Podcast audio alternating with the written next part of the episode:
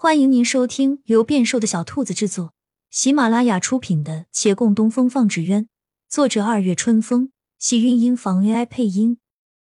欢迎订阅，期待你的点评。第二百零一集，洛长青与月兰进了县衙，李慕言找他们商议那牵头人之事。此事已敲定，只需要月兰过来签个章，韩文由县衙下发，算是经过官方认可。签账后，两人踌躇一会儿，难免提及门外那跪着的二人。李慕言无奈叹气：“本官已数次请他们离开，他们不肯走，这一副视死如归的模样，若强行遣走，说不定还会闹出人命。”大人为何不肯给他们指婚？非我不肯，是实在找不到依据，无理无凭，本官做不了主。他们要的也不是凭证，只是个认可罢了。李慕言将案桌书函一张一张放好，冷脸道：“他们不要凭证，本官身为朝堂中人，却不能信口胡诌。”话音才落，忽听门外高喝一声，是那贺郎的声音。李慕言立即起身，还没出门，有人伸手一拦，看徐燕来抖现身边，凛冽道：“不要出去，谁知道他们又耍什么花招？”李慕言前进不得，在大门边听贺狼高喊：“狗官，你不出面，我们自己做主。我二人便在你这县衙大门前三拜成婚，不知律法上可有告诉你，是否应该来阻止我们？”李慕言双手负后，垂眸不语。洛长青与月兰跟随上来，一并被徐燕来拦了去路。四人静听门外人悲怆道：“你以为你恪守的陈规是造福百姓吗？你以为所有人都该像你一样，活在条框之中吗？”哦，对了，我忘记了，县令夫人原是匪徒，官匪勾结，又合了哪个规则？只许州官放火，不许百姓点灯，你会有报应的。也罢也罢，与你浪费口舌又有何用？我二人就在你门前，我们马上就要拜天地了，有本事你就来拦。门内的人蓦然回身，此事与他无关。然听那声音又起，一拜天地。他的脚步微顿。那两人竟当真敢。二拜高堂。他慢慢回头，却听另一个声音响起：“咱们朝着这狗官的家拜高堂，岂不是被他占了便宜？”莫离唱久了花旦，说话轻柔，语气似有似无。咱们拜的是那堂上的匾，那衙门的威，与他李慕言又有何干？他在此为县令。这衙门是他的家，他若不为此官，与我等普通人又有何区别？你说的是？几声浅笑，又听得还差一拜，来。要不下回吧，来生。门内人静默须臾，却没再听那最后一声高喊。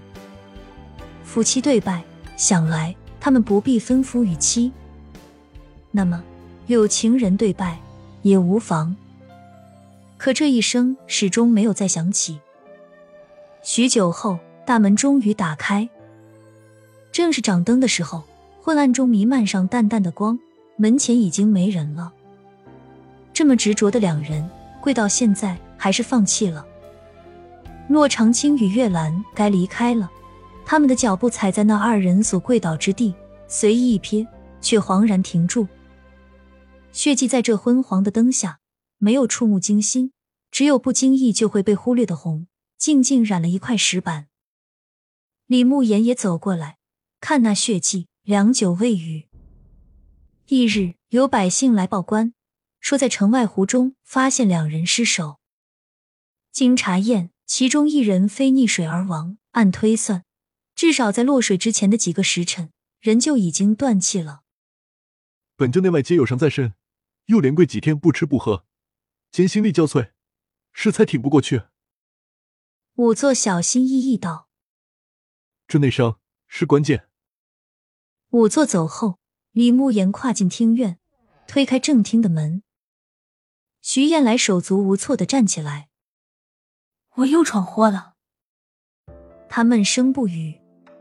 徐燕来又道：“杀人偿命，我愿意领罚，但你得跟我撇开关系，免得连累你。要不，你写个休书吧。”他淡淡摇头：“不用写休书，你我原本也没有拜过堂。”说的没错。徐燕来眼中黯然，李慕言看向他：“你回乌衣寨吧。”他陡然抬眸。震惊从眼底闪过，须臾后方才回神。好啊，脚下已不知前路，浑浑噩噩往外走。来的时候没带什么，所有的东西都是李慕言的聘礼，他如数奉还。走的时候也没有东西可收拾，自然哪里还想得到收拾点东西为以后的日子打算？还有什么以后？李慕言的眼中闪过一丝诧异。在他行至身边的时候，伸手拉了一下，他手上沾了些皂灰，指端黑乎乎的。他犹疑须臾，仍是牵住了。看着对方惊异眼神，他依旧淡淡道：“方才我跟仵作讲，莫离的死因不许宣告。什么？真正害死他的不是你，是我。”他面露悲色，太执着的人。也是我，不是他们，是我死守律法规则。昔日因我不肯变通，接王小红那一诉，害得他丧命；今时又因不肯通融，不接这二人之诉，再害两人性命。